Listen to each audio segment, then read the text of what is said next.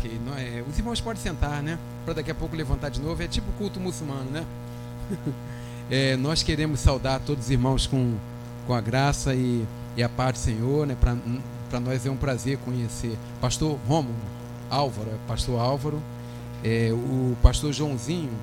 É, ele já tinha falado muito bem né, da igreja aqui. Ele falou: é uma igreja pequena, mas é uma igreja missionária que está bem envolvida assim, né, com, com missões. E a gente vê naturalmente, né, a gente é, é, passa por muitas igrejas aí, grandes, pequenas, em muitos, muitos lugares do, do Rio, no Brasil, mas a gente sente assim quando é uma igreja que está respirando, né, Deus está é, guiando nos passos missionários. E com isso a gente fica ah, mais à vontade né, de, de poder estar tá, tá ministrando também, tendo em vista é, sabemos que necessitamos da, de Deus guiar, né, de Deus é, direcionar. Enfim, é, eu sou o pastor Paulo Davi, é, minha esposa Rosana. Eu tenho dois filhos, é, João Paulo, que hoje ele está com 21 anos, acabou de se formar quarta-feira agora em Relações Internacionais. É, a Daniela está com 14 anos, né? Ela nasceu no Equador, né?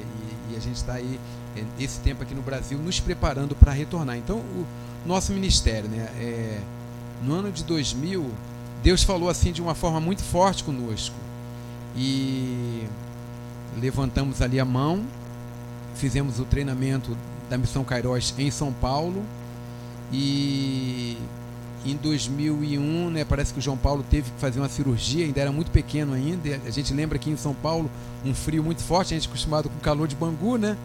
E o João Paulo chegava a ficar vermelha, né, a, a bochecha dele e, e aquela dificuldade por causa do frio em São Paulo, porque o treinamento é no inverno em São Paulo. E em 2000, aí tivemos que dar um tempo ainda em 2001 por causa da cirurgia dele. E em 2002 fomos enviados para trabalhar no Equador. Tivemos ali durante quatro anos trabalhando ali. É, hoje para nós assim um dia é, melancólico, né? A, a gente no, no, campo missionário a gente sempre carrega essa questão também, aqueles momentos de é, nó na garganta, né? É, e hoje nós ficamos sabendo também de uma irmã muito amada que partiu para o Senhor, irmã, irmã é, de Holanda, né? E imagina sendo uma, uma, uma, irmã que já devia estar com uns 70 e poucos anos de idade, mas aquele amor de pessoa, né, que abraçou a gente.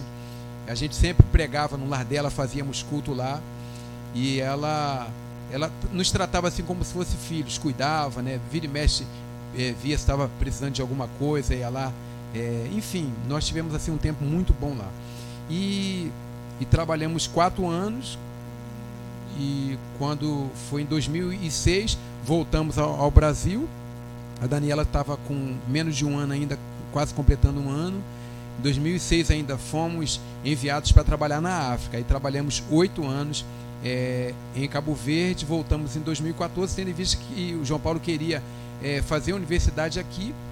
E ele ficou durante todos esses anos conosco. Não, nós resolvemos não voltar, tendo em vista que a gente já estava um tempinho também, 12 anos fora do país. Claro que viemos algumas vezes aqui, mas queríamos ter um tempo aqui no Brasil também. Então, tanto eu como a Rosana temos buscado nos preparar. Estou terminando também relações internacionais agora no final do ano.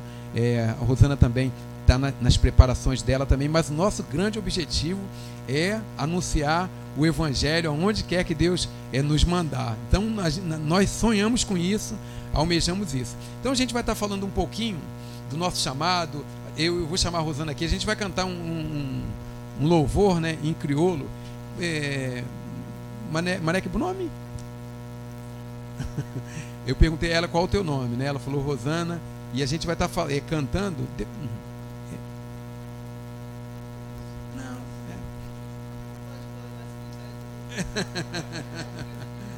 É. É, mas é uma taquara rachada mais abençoada, né, Então o que acontece? É, nós estaremos cantando louvor que fala Mabó, né? É, Mabó não, é Mas está alegre, né? Mas Mabó tem aí no vídeo. É, Mas está alegre quer dizer, na crioulo, né? Eu estou alegre. E o cântico vem falando, né? É, pela salvação que Cristo deu para mim. Aleluia. Cristo salva, me salvou, né? ele tira a garrafa de cachaça da boca, a, a maconha né, da boca, né, para eu poder cantar aleluia. E aí a gente vai, né? E que ele nos chamou para evangelizar, então a gente vai estar tá cantando isso, né?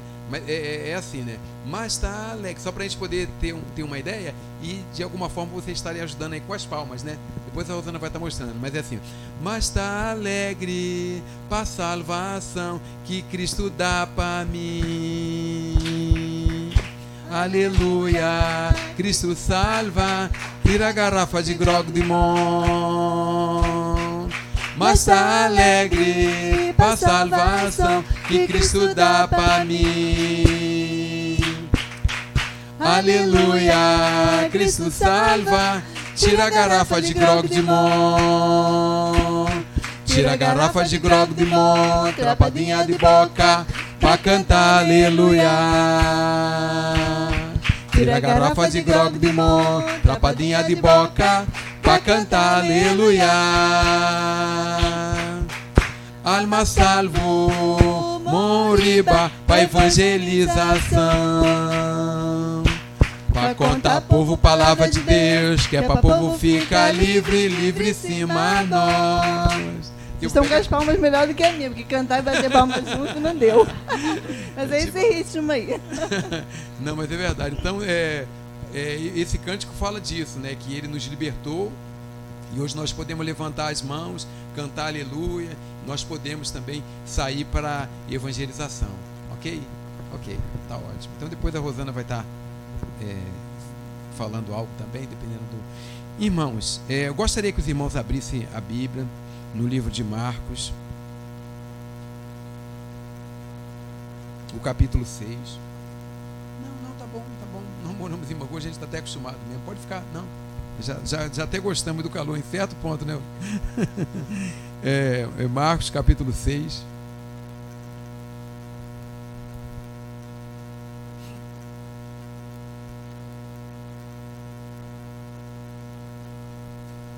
Ok, a partir do 30. Para colocar melhor ainda. Então aí os irmãos acompanham na tela, que fica uma tradução só.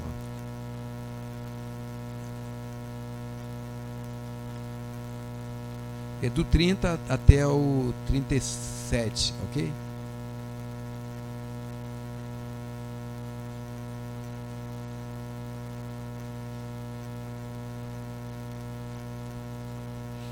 Do, do 30 ao 37. Podemos ler? Então vamos lá. Dá para ler? Todos juntos?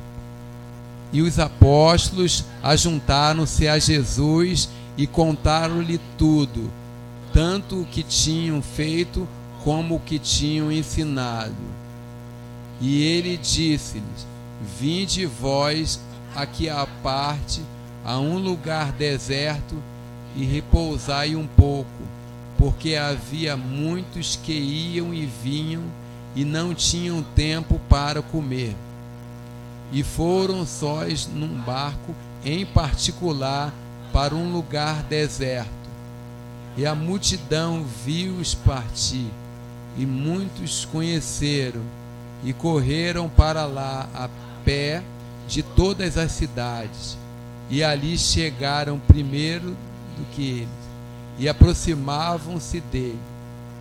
E Jesus, saindo, viu uma grande multidão e teve compaixão deles, porque eram como ovelhas que não têm pastor, e começou a ensinar-lhes muitas coisas. E como o dia fosse já muito adiantado, os seus discípulos se aproximaram dele e lhe disseram: O lugar é deserto e o dia já está muito adiantado despede-os para que vão aos lugares e aldeias circunvizinhas e comprem pão para si, porque não têm que comer.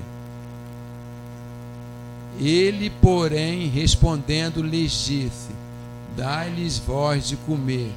E eles disseram-lhe: Iremos nós e compraremos duzentos de, de pão para lhes darmos de comer?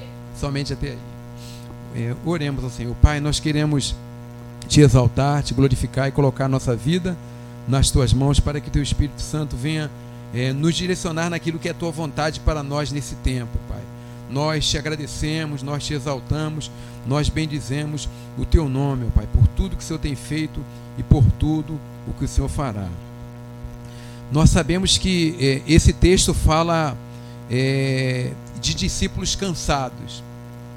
Nós sabemos que a vida de Jesus e a dos discípulos era corrida, né? Era uma vida muito corrida.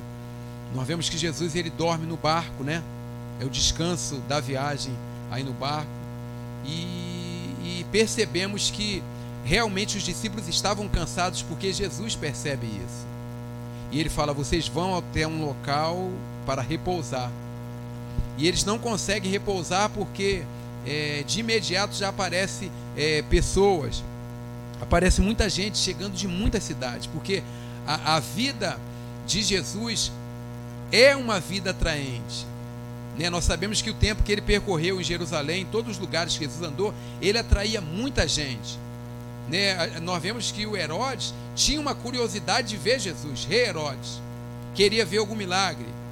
Mas nós sabemos que existia muito, existiam muitas pessoas nessa época que queria ter contato forte com Cristo. A mulher do fluxo de sangue, o cego de Jericó, que tinha Jesus como da descendência de Davi, diferente de muitos outros que não via dessa forma. Então nós pensamos, Zaqueu, podemos falar também. Então Jesus, ele conseguia é, saciar a sede das pessoas. Amém? Hoje você pode louvar, hoje você pode estar aqui, porque Jesus te saciou. Hoje tu pode é, se fortalecer para poder é, começar uma semana na unção. Amém? Se, se encher do Espírito de Deus, entender aquilo que Ele quer que você venha fazer, refazer a sua vida, né? redirecionar é, a sua vida naquilo que é o projeto, naquilo que é o plano de Deus. Então nós vemos que Jesus, Ele realmente nos atraiu, né? Ele realmente nos trouxe para Ele. Então muitas Conforme nós vemos aqui no, no texto, muitas pessoas é, chegavam a, a, até o Senhor. E, e, nós vemos que Jesus ele, ele, ele percebe né, que muitas pessoas que estavam ali eram como ovelhas que não tinham pastor, né, ele, ele se compadece por elas e ele ensina a elas muitas coisas. É o que a Bíblia diz. É, nós, nesse texto, nós percebemos que existia o contexto dos discípulos. É, quando você está cansado, o que, que dá vontade de fazer? Quando está cansado? É dormir, não é? é nós nós é, vivemos assim no, no, mundo, né? Com costumes diferentes. Aqui no, no Brasil, quando morre alguém, nós brasileiros temos o costume de não querer ninguém na nossa casa, não é? Porque é aquele momento nosso.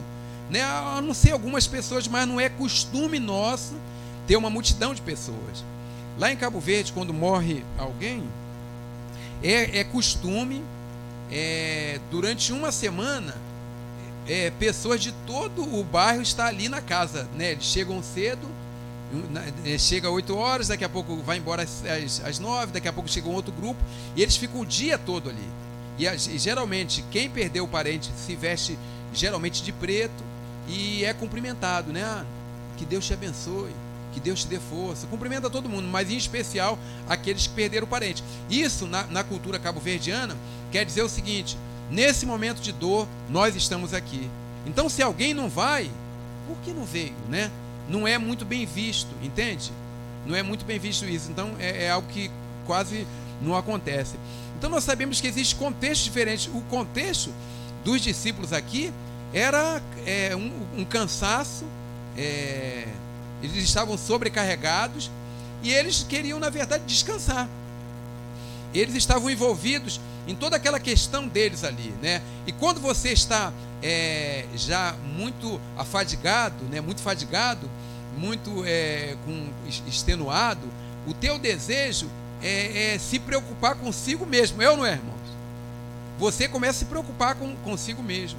E a gente, quando começa a ver a realidade da dor alheia, nós, come, nós começamos a nos despertar um pouco mais. Então, essa questão de, de entrar em outra cultura é o primeiro passo na vida de, do missionário que já começa a é, moldá-lo, é, quebrar alguns conceitos errôneos. Nós pensamos, né, aqui no Brasil, que Deus é somente brasileiro. Muitas pessoas falam, ah, por que tu vai pregar em outro lugar, né?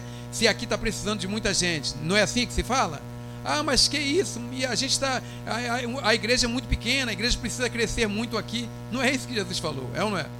Porque a, a, intenção, o projeto, o propósito de Jesus é que o evangelho venha a ser pregado simultaneamente, tanto aqui como lá fora, ou seja, tanto em Jerusalém, como na Judéia, como em Samaria, como nos confins da terra, porque ele é dono de tudo. Será que ele está é, somente preocupado é, com o brasileiro? Será que ele está preocupado somente com o favelado? Ele está preocupado com o favelado, mas está preocupado também com o rico que se mata, está querendo se matar. É ou não é? Então o desejo dele é salvar a todos, porque o objetivo da morte na cruz é salvar a todos. Ou seja, ele consegue penetrar em países. A questão é, é nós é, estamos disponíveis para poder é, estar avançando naquilo que é o projeto de Deus nesses caminhos também, amém? Então nós percebemos que é, é, são contextos diferentes e, e a, a, mensagem ela precisa ser pregada de forma relevante na cultura que você é inserido. Eu, eu digo, em primeiro lugar, né, na questão do missionário que vai. Né? Em Cabo Verde é, é normal a família não ter a presença masculina né, é, acho que uns 90% das famílias não tem a presença de, de, um pai. Quando chegamos em Assomada, a primeira ilha que nós trabalhamos, eu conversando com o jovem durante um, um bom tempo conversando com ele. E, e acho que quase uma hora, só ele falando. E, e depois no final da conversa eu perguntei se ele tinha pai. Até por algumas questões, a, né, a forma que ele colocava na conversa, né? na mesma hora ele chorou copiosamente. Ele não falou nada, ele somente chorou copiosamente. E a gente percebe assim, né? De poder. Então o que acontece? Quando você prega sobre o filho pródigo, para um cabo-verdiano, não faz tanto sentido, entendeu? Porque não tem aquela presença do pai amoroso, do pai que ama e dá esse livre-arbítrio né, do pai que entende que o filho não está fazendo aquilo que ele, que ele quer, mas o amor o permite liberar, é, da mesma forma que Deus nos ama, é, nos dá o livre-arbítrio. Isso é uma prova de amor, apesar de, de sentir né, aquilo que pode acontecer. Então, em, em, Cabo Verde não é, não é, é, assim muito comum. Então a gente é, prega essa, é, essa mensagem, mas sempre colocando também a questão, é como se fosse a tua mãe, né? Tua mãe que tem aquela preocupação por você. Então, é, existe muitas muitas questões assim em, em, culturas que é bem diferente da nossa. Quando eu, eu, eu cheguei em Cabo Verde, vem cá, Rosana, rapidinho. É, na, nós fomos conhecer, né? Já, já, já, tava, já estávamos acho que alguns meses em Cabo Verde. E, e a gente precisa andar para conhecer, ir nas praças, campo de futebol, né? Eu fiz curso de técnico também. É uma grande porta para poder pregar o evangelho.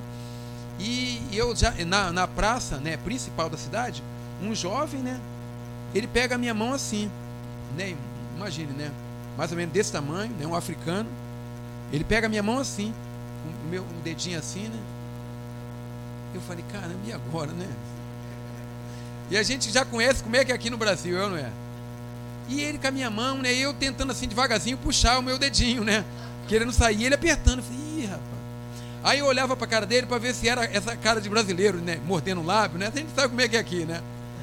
Aí eu olhava para a cara dele e ele estava com a cara boa. Eu falei, meu Deus. E eu tentando tirar, ele começava a esfregar o dedo assim. Eu falei, meu Deus. A gente fica assim, tá repreendido, né? Aquela coisa toda, né? A gente é pentecostal, né, irmão? Aí fica assim, poxa, meu Deus.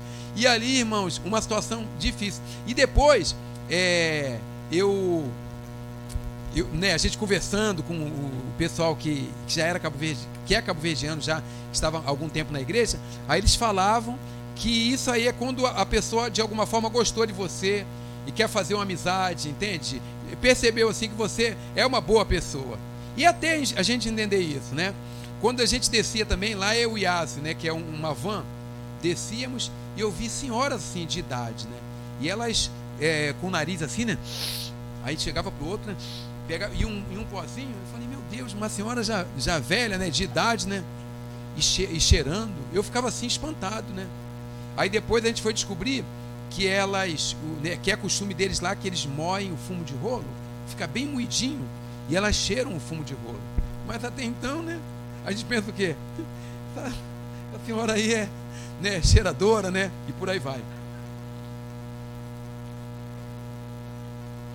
Então são questões assim que pouco a pouco a gente vai se introduzindo na cultura para poder conhecer e para poder pregar o evangelho é, de forma coerente. Então nós vemos assim que Deus ele não não está preso a nada disso, né?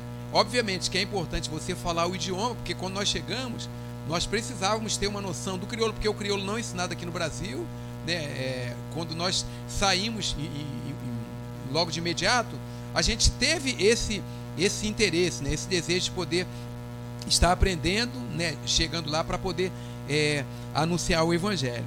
Então, o, nós percebemos que existe essa questão do contexto, como nós vamos nos inserir nesse contexto. Sabemos que Jesus, quando ele prega, quando ele vem ao mundo, ele veio ao mundo hostil, certo? Em primeiro lugar, porque muitas pessoas falam: ah, por que você vai pregar num lugar que ninguém quer ouvir? Ou alguma coisa desse tipo. Nós, nós é, sabemos que a Indonésia não é, é, um país, não é um país é, que nós poder, poderíamos falar, né? É, árabe, certo? A, a Indonésia é, é, um país que está aí na, inserido aí na jamais na parte da próxima aí da, da Oceania, né? É, que já, já que tem uma população assim enorme de, de muçulmanos. Não lembro agora se é 200 e poucos mil ou 190, mas onde está concentrada a maior é, presença muçulmana é na Oceania. O perdão, é na, na, na Indonésia. Né? O pessoal que é bom na, na, na geografia, tá vendo a Indonésia aqui? Muito populoso, né? E pouco a pouco as ilhas elas estão sumindo do mapa. Então a, a, a Indonésia é um país é, forte, né? É, eles tratam essa questão de tráfico de drogas de forma dura. Nós sabemos que dois missionários brasileiros morreram lá, não é assim? Ou melhor, um, dois brasileiros morreram lá. Lembram disso na época da Dilma? Que eles foram pegos com tráfico de drogas? Então, no, esse último que morreu, ele tinha alguns amigos né, na cadeia que morreram no mesmo dia que ele morreu. Tinham dois australianos e tinha um que era africano também. E eles aceitaram a Cristo na cadeia. Um fez seminário na cadeia também e se converteu ao pastor. A, a Austrália, eles começaram a forçar, né? eles né, é, levantaram uma campanha, né, é, liberte os nossos meninos, ou alguma coisa desse tipo, solte os nossos meninos. Porque eles é, já estavam 10 anos presos e eles eram cristãos de fato. E apesar de tudo aquilo que eles tinham feito, né, de entrar na Indonésia com, com drogas, então chegou o dia da morte deles. É normal, né? É colocar a tarja no, no, nos olhos e levar para ser fuzilado. E o que, que acontece? Eles recusaram as faixas. Esses australianos, né, o, esse rapaz que era é, é, africano também, e eles morreram cantando um louvor em inglês né, que fala da, da maravilhosa graça de Deus. E ali eles, eles partiram para a glória assim. Eles, eles reconheceram que iriam para um lugar melhor. É, apesar de todas a, a, a, as tratativas para poder libertá-los, né, e não, não conseguiram, mas eles tinham certeza no Deus que eles criam. E eu volto a falar: a Indonésia é um país fechado, há uma certa dificuldade de missionários pregar para muçulmanos. Então isso foi é, saiu nos jornais é, da Indonésia, ou seja, Deus não está preso a nada. Se ele quiser entrar em qualquer país, ele entra. Né? Se de repente não entra missionário, ele converte gente na cadeia e o nome dele é glorificado. O Brasil não era nada. Missionários, né, sobretudo na Assembleia de Deus, missionários americanos chegaram aqui né, no, no, no em do Pará, e a partir daí outra, a Igreja Batista também, e muitas outras. Por quê? É, de alguma forma Deus é, quis nos alcançar. Então nós, devemos, é uma, algo que eu sempre falo, né, quando a gente está pregando sobre missões, que nós temos algumas dívidas. A dívida histórica, né, por, por tudo aquilo que foi feito no nosso país, né, porque vieram para cá e pregaram o Evangelho. Nós temos uma dívida bíblica, porque a Bíblia fala que nós devemos ir a todo mundo e pregar o Evangelho a toda criatura. E nós temos uma dívida também com as nações.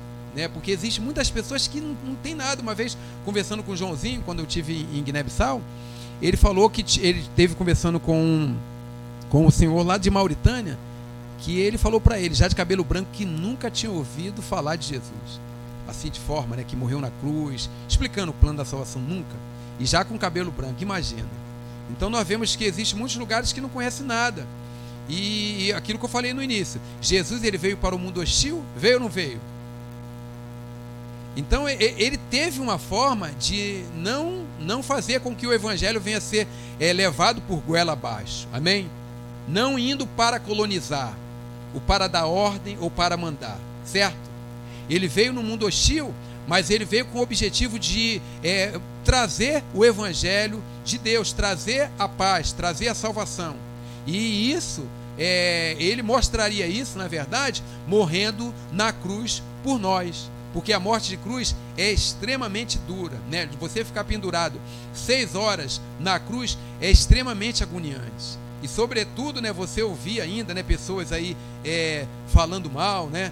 Se você é filho de Deus, né, saia da cruz. Então nós vemos que realmente é uma, uma um momento difícil. Então é, é muito importante entender o contexto. Né? Nós aqui no Rio temos o costume de comer o feijão preto. Já em São Paulo já não é assim, é ou não é? Então nós vemos aqui no nosso gigante país existe diferenças e quando nós entramos em outras culturas também nós devemos ir com cuidado.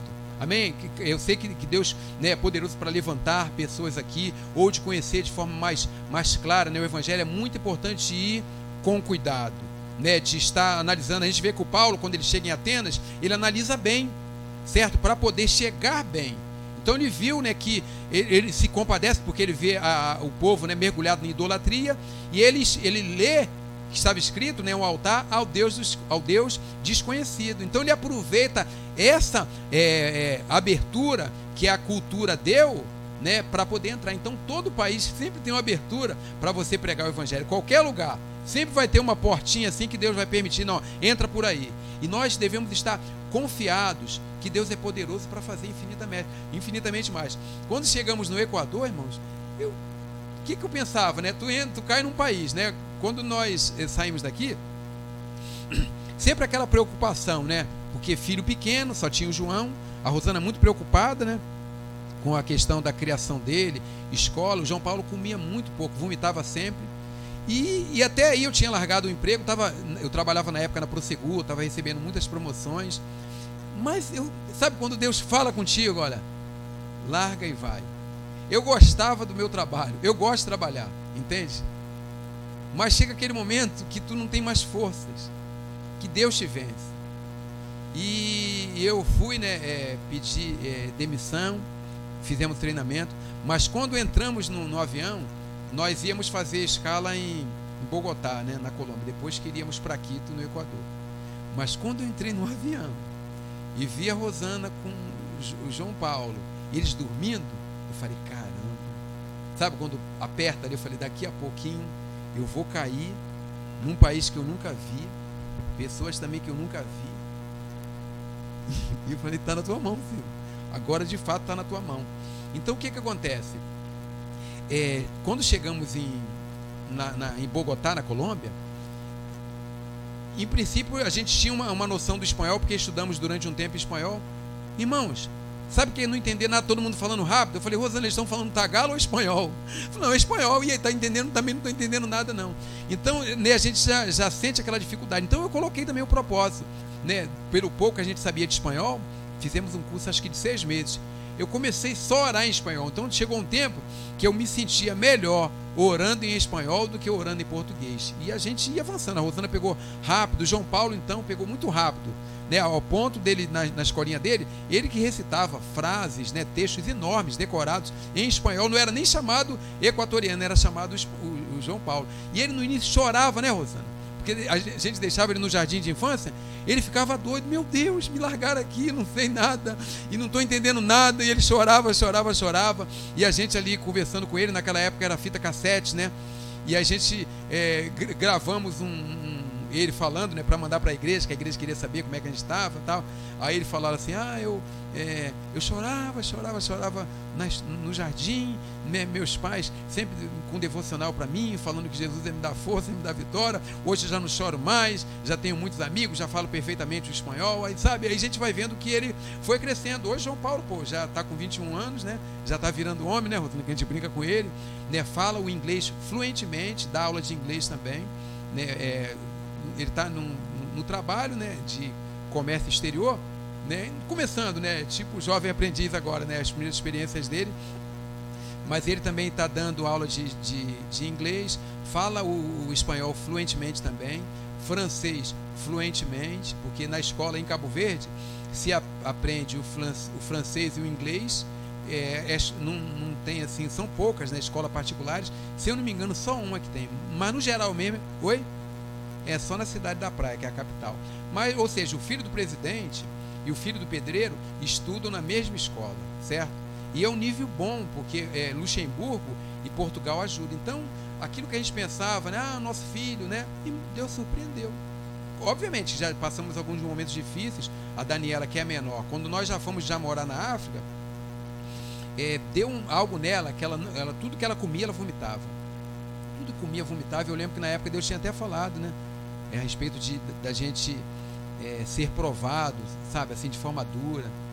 E eu fiquei até na época muito preocupado com a Rosana, porque eu, logo me, me veio questão de criança, assim. Né? Então ela, ela começou a, a vomitar tudo que comia, ela já estava caminhando, já estava andando, e ela ficou tão fraca que ela já nem aguentava mais andar, ela engatinhava, né? E a gente pegava ela no colo, ficava molinha, tipo criança na época da Etiópia, né? Muito magrinha mesmo. E aquilo ali mexe com a gente, a gente, e passa um e tinha um grupo grande de missionários. A gente estava fazendo muitos trabalhos em muitas localidades, tinha lugares lá que era difícil acesso e a gente tinha que ir às vezes tipo segurando nas pedras assim, igual o militar, né? Tipo no, no, acampamento também, porque era difícil de chegar, porque muitos quando nós chegava, chegamos lá, é, um dos primeiros choques foi ver muitas é, povoados morando na montanha sem nada, nem igreja católica tinha. Aquilo ali partiu o nosso coração. E a gente colocou um propósito também de ir. Então nós fizemos muitas amizades né, então, é, com, com essas pessoas, conseguimos é, partilhar o evangelho. Então o que, que aconteceu? A Daniela começou a emagrecer, emagrecer, e chegou um ponto, irmãos, que eu particularmente falei, eu acredito que a Daniela né, vai partir. Sabe quando você já orou, orou, já fez de tudo, e eu cheguei, para a gente que é pai, claro que é difícil. Você fala assim, ó, faz a tua vontade, não é difícil? Aí, Senhor, faça a tua vontade. E o coração apertado ali, né? E aí passa, né, nessa ocasião, um médico cubano. E a Rosana ficou sabendo, levou a Daniela lá no, no postinho, né? Porque eles já falaram, ó, fica em casa que a gente não sabe o que está acontecendo, não temos medicamento, né, aqui para poder estar tá tratando de algo que a gente nem sabe o que, que é. Enfim, então a gente ficou lá só orando a Deus mesmo. E esse médico receitou uma injeção que não poderia ser aplicada de uma vez só, em duas doses, porque ela estava muito fraquinha, muito magrinha. E praticamente a Daniela ressuscitou. Aí no outro dia, né, um crecachupa, um crecachupa, é, eu quero cachupa, que é uma comida que tem lá, né? E a Daniela está aí, entende? Está com 14 anos. Então existe, é, existe situações que, que Deus ele te prova, né? É, mas ele sempre cuida. Eu, sabemos, irmãos, que um dia cada um de nós vamos partir. Nós vivemos num, num estado que é muito perigoso, é ou não é? A gente está aqui cultuando, mas pode passar carro aí e tiroteio, né ou não é? De repente, né, Deus te leva, né? Tá aí fora aí já. Não, tô falando dele lá atrás. Falando Irmãos, não, mas ele pode chegar a falar também, não, mas de repente Deus te leva aí dentro também. Eu falar, ah, é fazer o quê? Então a gente tem até o costume de falar, né? Todo mundo quer ir para o céu, mas ninguém quer morrer, né? Porque viver é bom. Mas nós sabemos que um dia nós vamos partir. E o importante é é, que tipo de vida nós vivemos aqui. Né? Nós vivemos para nós, nós vivemos envolvidos na nossa cultura, nos nossos costumes, ou estamos abertos a sair um pouco da nossa, do nosso costume, do nosso mundo e poder de alguma forma é, partilhar. Né? Às vezes eu vejo é, jovens assim louvando, né? E com um brinco grande, é ou não é? E, né, porque tem muitas pessoas que falam assim, ah, mas não sei o que, que de, de não usar brinco, né? Antigamente era muito falado isso, né? E a gente precisa, irmão, de, de, é, de pessoas que possam é, se inserir no meio da comunidade. De alguma forma, né, chegar e mostrar é que é cristão. Mostrar que o cristão não é algo fechado, né? De algo que tem que andar, né? Dessa forma, entende?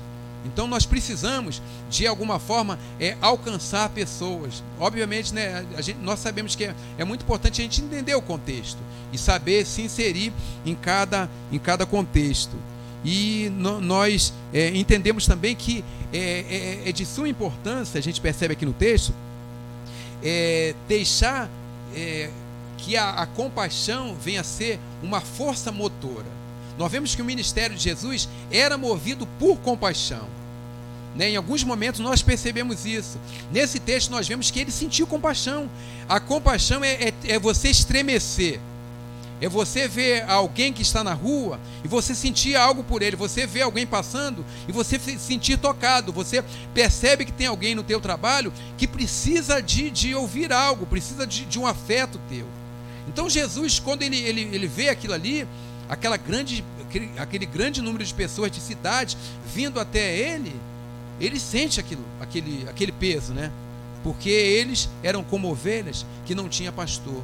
Aí o que acontece? Vai mandar embora? Vai permitir que eles venham embora? Não pode. Porque ele, ele, ele, ele se, se deixa, ele deixa ser movido pelo Espírito Santo de Deus. E, e nós sabemos também que é, a compaixão revestida de autoridade e te leva longe, é ou não é? Porque Jesus tinha compaixão e ele tinha autoridade para poder fazer as coisas acontecerem. Então, né, é, é, como se você chega diante de uma pessoa que é muito importante no país, que tem poder para fazer algo por você, é ou não é? E ele de alguma forma, não, senti compaixão por ela, manda ele vir aqui. Né, e não, qual o teu problema e resolve. É como Jesus estava ali, na, né, o cego de Jericó, na frente de Jesus, o que queres que eu te faça? E Jesus dá a, a vista é, para aquele cego. E, e, essa questão da compaixão está né, muito, tá muito ligado né, à empatia, da gente chegar e sentir a dor do próximo, de, de alguma forma se envolver com a dor do próximo. E percebemos também que é importante é, ser é, parceiros, ser cooperadores, porque Jesus ele chama ali os discípulos para que eles, eles mesmos viessem dar, o, dar o, o que comer, né? Aquelas pessoas que estavam ali.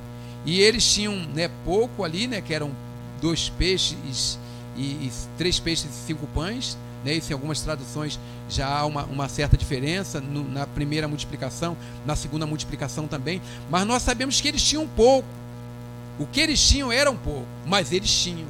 E a partir daí nós vemos que Jesus, ele opera o milagre e os discípulos foram cooperadores, eles foram instrumentos para que a multidão viesse ser saciada. Aí a pergunta, né? É, é, o que você pode fazer nesta grande obra? O exército, ele funciona assim, né? A infantaria é uma arma que vai à frente, né? Quem já serviu o, o, o quartel aqui? Tem alguém, né? Foi de que arma? Intendência, é muito bom. Né? Então o que acontece? A infantaria ela vai na frente. Ou seja, os infantes numa guerra são os primeiros a morrer, né? Porque eles são é, é, é chamada da arma aproximada, é a arma de combate, é o pessoal que vai na frente.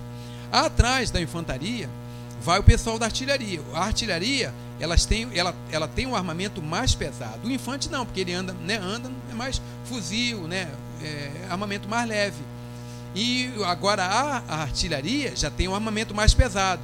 E o que, que ela faz? Ela manda né, é, disparos né, é, de canhões né, por cima da infantaria, e isso né, o inimigo sente e a, a infantaria ela avança, certo? Então o que, que acontece? Agora existem armas que ficam na retaguarda, é o caso da intendência. A, a, a importância da intendência é que eles dão o apoio né? A intendência dá o fardamento, né? A, alimentação. Imagina, tu tá lá na guerra não tem alimento, vai morrer, é ou não é? Então a, a igreja ela é o que? Um exército, certo? Cada um de nós devemos estar inseridos em alguma coisa, porque nós fazemos parte desse exército. Nós podemos colocar que os missionários são aqueles que vão à frente. Mas o pessoal da artilharia é aquele que começa a orar, irmãos. As orações que vocês fizeram aqui, Deus operou lá ou não operou? Maravilha, irmãos. Já, já é, teve momentos, Deus está fora do Brasil, tanto na África como lá, lá no Equador, eu sentia a presença de Deus fortemente. Sabe o que você está assim, às vezes é, cabisbaixo, cabisbaixo, cansado, mas tu sentia a presença de Deus que te faz poderoso. Eu, eu falava para a Rosana, Rosana, tem gente orando por nós. A igreja está orando por nós. Muitas, eu lembro quando nós estávamos cavando um poço lá no Equador, uma cisterna, e a gente ficou sabendo do missionário que seria morto, é, acho que no Afeganistão. E a gente sente também porque faz parte da nossa vida também, né? A gente sabe que uma hora para outra pode acontecer conosco também. Então a gente começou a orar e Deus fez uma obra também lá no Afeganistão. Então, ou seja, é de suma importância, irmãos, orar. A intendência é mais aquela questão de contribuir, né? De você é dar o apoio, dar o suporte, porque né, precisa da farda precisa da alimentação, né? É, Existem armas importantes que é a arma da a saúde também, né? Porque ela cuida do ferido. O ferido não pode ser largado, né? Porque às vezes você é, tem aquele contato com aquela pessoa que está ferida, ela pode ser um grande amigo teu, porque ele vai lembrar, não, na hora que eu estava passando por dificuldades, semi-morto, alguém me trouxe a vida. Então ele vai ser eternamente grato. Obviamente que a gente nunca deve estar esperando é, o, o, bem, né? A gente deve fazer o bem, mas não deve esperar o bem. Não deve. É, o, o cristianismo é assim. Você deve fazer a vontade de Deus, porque nessa passagem mesmo a multidão, né, estava ali mais por causa do alimento, não era isso, né? É ou não era? Mas é, independente disso ou não, nós devemos fazer a vontade de Deus. Será que no meio dessa multidão alguns deles não se converteram ao Senhor, né? Enfim, então nós vemos que é, a, a nossa missão é anunciar o Evangelho, é, é pregar o Evangelho. E, e aí entra essa questão, né? De dar o de comer. Então, né, nesse exército, o que Deus te chamou para fazer? Né, leva a sério. Não, eu vou interceder pela Somália, né, eu vou interceder pela Suécia, né, o Saara Ocidental, não é isso? A China. Lá é onde mesmo? É. Como? É o Uzbequistão, né? Então, é, que mais está ali? Eu era bom, né, Rosana? Já tem muito tempo, né? Nesse bandeiro eu era fera. É, será que não é Paquistão lá? É, é Indonésia. Enfim. Então, então vale a pena, né? Alguém orou aqui por alguns missionários que passaram por aqui. E é importante da gente ter esse peso. Amém, irmãos? levar isso conosco. Hoje vocês são igreja aqui, plantada aqui, não somente para fazer o trabalho aqui, porque a mente de vocês se abriu. Sabe que, que Deus ele manda no mundo todo. E nós podemos entrar em qualquer país aqui. Nós podemos, de alguma forma, apoiar, aportar, né, fazer o papel da, da intendência estando aqui. Muitos não serão enviados, mas muitos né, estarão intercedendo, muitos estarão ajudando, dando suporte. Não, a igreja ela é dinâmica. Deus é dinâmico. Amém? Aqui é o suficiente é, de pessoas que, de, que podemos, de alguma forma, nos reunir e glorificar o nome de Deus e fazer com que é, Ele venha a cada dia aparecer e crescer no nosso meio. O nosso tempo está um pouco meio, meio, avançado, a gente está atropelando aí um pouquinho, é, mas queremos é, trazer aquilo que Deus ele tem colocado nos nossos corações para poder estar tá, é, falando com vocês ah, aqui também. Então, irmãos, o, o, o grande é, projeto, o grande desejo de Deus é que o nome dele de fato venha a ser exaltado, venha a ser glorificado em toda a terra. E nós somos escolhidos para isso. A gente é, trouxe um, um, clipe, a gente vai estar tá passando é, para vocês aqui. A gente, é, obviamente, agradecemos pela oportunidade, amém, pastor, de poder estar aqui. É, e o nosso desejo é que a igreja possa avançar naquilo que é o projeto de Deus. Acho que eu vou ficar aqui para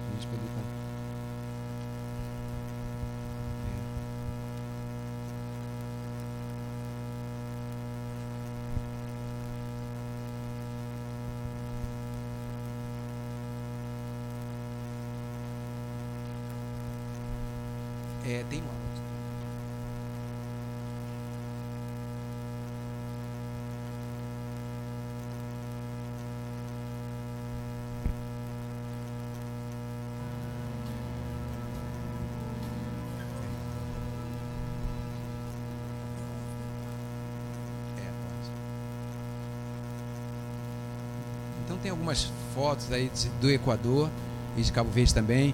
A equipe missionária.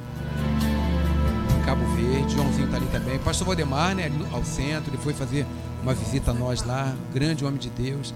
É, aí nós estávamos é, chegando na África. É um batismo, né, com a missionária Helena conosco também. É culto de missões também, pastor Valdemar com a bandeira da Arábia Saudita.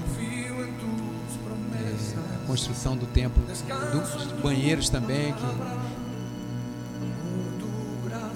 construção do templo. As mulheres cabo-verdianas elas trabalham em obra também. Nós vamos ver se conseguimos isso no Brasil também. Então a igreja lá em, Cabo Verde, é, lá no Equador, né, devagarzinho foi enchendo, tinham poucos irmãos no início. E devagarzinho Deus foi trazendo pessoas. A inauguração também do, do templo. Consagração de obreiros. É batismo, isso no Equador. É, ainda na, na Ilha do Fogo, né? O pastor Valdemar visitando. É o batismo também, a areia preta na praia, tá vendo? Diferente daqui. Pastor Charley, nós trabalhamos em equipe, né? Construção também é diferente da, da forma de construir, né? A Gilda trabalhando com crianças. Geralmente trabalha era ao ar livre, fora, embaixo de árvores. Discipulada, Silvana de São Paulo. Robson de São Paulo também está ao centro. Pastor Elias foi nos visitar também. Vira e mexe fazíamos culto fora do templo também. É, é, é culto no lar também. São Paulo, nosso filho está tocando trabalho na cadeia também, que foi uma porta maravilhosa que Deus abriu para nós também. Muitas pessoas se converteram, João Paulo tocando também, guarda, na cadeia.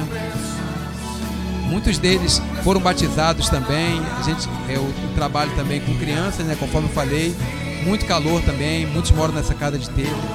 É, preparando uma nova geração no louvor, futebol também, o Cleidi, que já é cabo-verdiano, veio ao Brasil, fez Cairós, fez seminário, voltou, trabalhando também com uma psicóloga.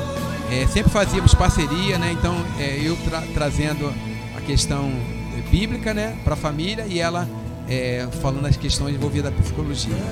É, grupo lá de Fortaleza ajudando, a gente também no hospital, fazendo visita, a gente fazia o trabalho no hospital também, o batismo, né? Aí pode dar uma paradinha? Oi? Então, esse batismo que, que nós fizemos ali, tinha alguns jovens da cadeia. Então, nós é, pedimos né, autorização ao diretor da cadeia, ele liberou os jovens, saiu né, escoltados né, para o batismo. E, e, assim foi impactante na, na comunidade, porque é, muitos conheciam eles, né, que eram da cadeia, que agora aceitaram a Cristo e queriam de fato se batizar. Então, quando nós chegamos com o carro na, da, na igreja para depois do batismo, né, para que eles comessem lá e os policiais do lado de fora fazendo a escolta, marcou muito a comunidade, sabe? Esse ato marcou muito e eles viram também que Deus é poderoso para poder salvar, para poder libertar. Nós passamos é, banheiros ali também, né? Quando a gente morava lá no Equador também, é, a gente não, a igreja nossa era muito pequena na época e a gente ficava meio constrangido de pedir, né? A igreja já tinha mandado para a gente nosso sustento. A Rosana já estava é, já estava para ganhar a Daniela, né, Rosana? Não, é, não da, da questão da, da, é. Aí o que acontece? Estava é, para ganhar a Daniela e a gente é, não tinha assim cara né, de pedir à igreja.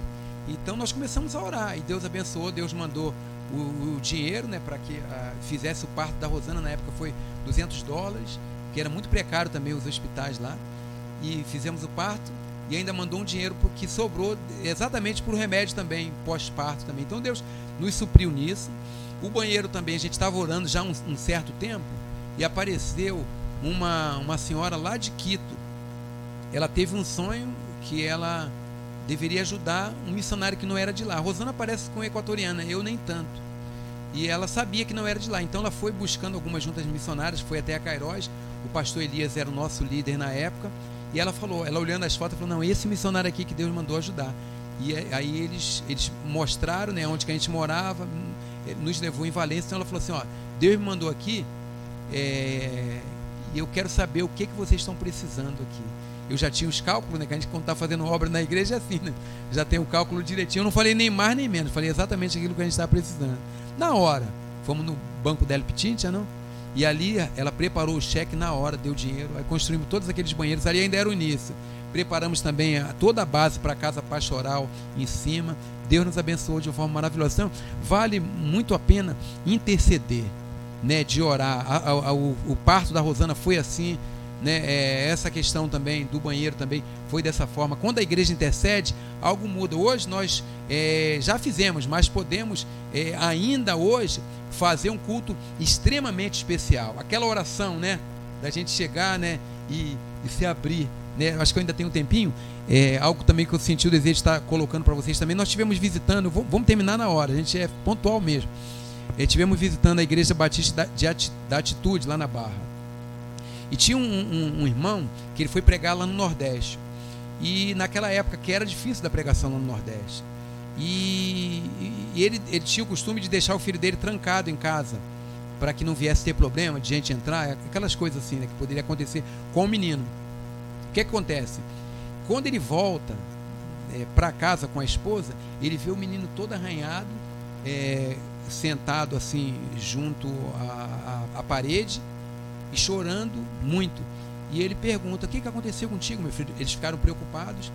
E o, menino falou assim: ó, O senhor, né, falando que o pai dele tinha entrado ali na casa, pegou ele pelo colarinho, né, arranhou ele todo, levantou ele e jogou. Ele falou: Eu? E ele viu que aquilo ali era demoníaco, era maligno aquilo. E, e ele, sabe, existe aqueles momentos que é difícil para o ser humano, né? E ele falou assim: ó, eu vou voltar, não vou ficar, mexer com a minha família, vou voltar para o Rio e tal. Então ele, ele começou a orar e ele pegou uma cadeira, sentou na cadeira e, e pegou outra cadeira e colocou ali. Ele falou assim: ó, quero conversar contigo aqui. Ele começou a falar: vou embora por isso, por isso, por isso, aquilo outro. E depois que ele termina a oração, ele tenta tirar a cadeira, mas não consegue, sabe? Tá? Parece que a cadeira está presa, né? Ele não consegue tirar a cadeira. E ele ouve assim, né? Nunca duvide nas trevas aquilo que eu confirmei na luz. Ou seja, no momento de dificuldade, né? Bateu aquela dúvida, entende? Bateu aquela insegurança, né? Mas Deus já tinha confirmado, entende? de você ter a certeza, apesar das tribulações, apesar da dificuldade, Deus é poderoso para fazer infinitamente mais. Deus é aquele Deus que se manifesta, que se faz presente. Então eles fizeram um trabalho lindo. Eles começaram a, a, a juntar famílias e um grupo reunia com os pais, né? E outro grupo reunia com os meninos na quadra, jogando bola com eles, os filhos. E, irmãos, o evangelho cresceu na cidade em muitos lares começou a avançar, a igreja avançou de uma forma maravilhosa, entende? Então a gente vai vendo que Deus é poderoso. Então hoje nós podemos fazer algo significante. A nossa oração, ela pode ser uma oração diferente. A nossa vida pode ser uma vida diferente, uma vida muito abençoada, tá bom? Então pode pode passar, por favor. Aí o nosso filho João Paulo já se batizando. É, foi o último batismo que nós fizemos lá em, em Cabo Verde, antes de vir para cá. O Joãozinho também nos auxiliando aí na consagração é, de obreiros. É, abrimos também um trabalho na Ilha de Santo Antão e esse casal, eles ficaram lá trabalhando, dando aula no seminário em Guiné-Bissau. É, na igreja principal lá em Guiné-Bissau. Muito calor também, numa tabanca bem no interior, muito calor mesmo. Em outra tabanca também, na Guiné. É, a maioria dessas mulheres vieram do islamismo e aceitaram a Cristo. É, a escola né, que a Cairóis tem em Guiné-Bissau, muitos alunos aceitaram a Cristo aí, a, a forma de comer é né, diferente. Eles comem com a mão, né? Ali está com a colher, mas com a mão. É, no Senegal, reunindo com todos os missionários. E o convite, amém, irmãos? De irmos, de orarmos, de contribuirmos. E para terminar, um louvor em crioulo. Pode passar. Uma boa. Mabo, nunca viver sem dúvida, todo momento de vida, alegria e na tristeza. Na saída. Encontrei saída, porque tu mudou minha vida quando tudo era tristeza. E eu acreditei no teu amor. No teu amor por mim. Eu acreditei no teu amor por mim. Me levou a, a confiar no teu tempo. E hoje eu estou vendo o que Deus está fazendo por mim, o que o Senhor está fazendo por mim. Tu me transformou, tu estendeu a tua forte mão, tu me deu salvação. E eu, eu te entrego minha vida e todo o meu louvor e toda a minha adoração jovens ainda, a maioria deles foram alcançados em jovens. Hoje eles estão levando a igreja. Nós já saímos de Cabo Verde, mas a igreja hoje é pastoreada por eles que foram né, discipulados por nós, por missionários que trabalharam conosco também. Da aula de inglês também, o Yannick se formou também agora há pouco tempo, né, Uta? Fez treinamento na Cairóis também. O bem minha vida quando tudo era certeza. Não acredita na boa amor pra mim. Confiar na boteca. E hoje toia o que por fazer para mim Pode transformar, pode estender Pode forte mão, da salvação E um crê entrega e vida toda louvor e adoração